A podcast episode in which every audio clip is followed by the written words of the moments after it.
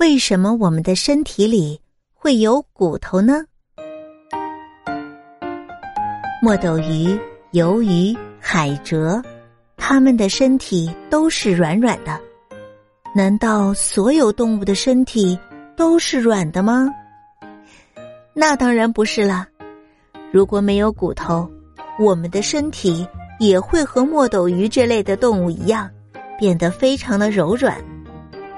我们人体的骨头起着支撑身体的作用。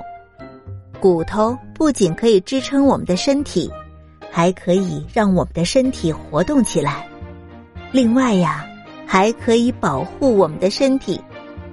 小朋友，摸一摸你的前胸，你是不是能摸到肋骨呢？如果你太胖的话，估计你就摸不到了。我们的肋骨包围着心脏、肺、肝脏等器官，并且保护着它们。头部也有硬硬的头盖骨保护着大脑。除了这些作用，骨骼里面的骨髓还具有十分重要的造血功能，并且骨头里储存着大量的钙。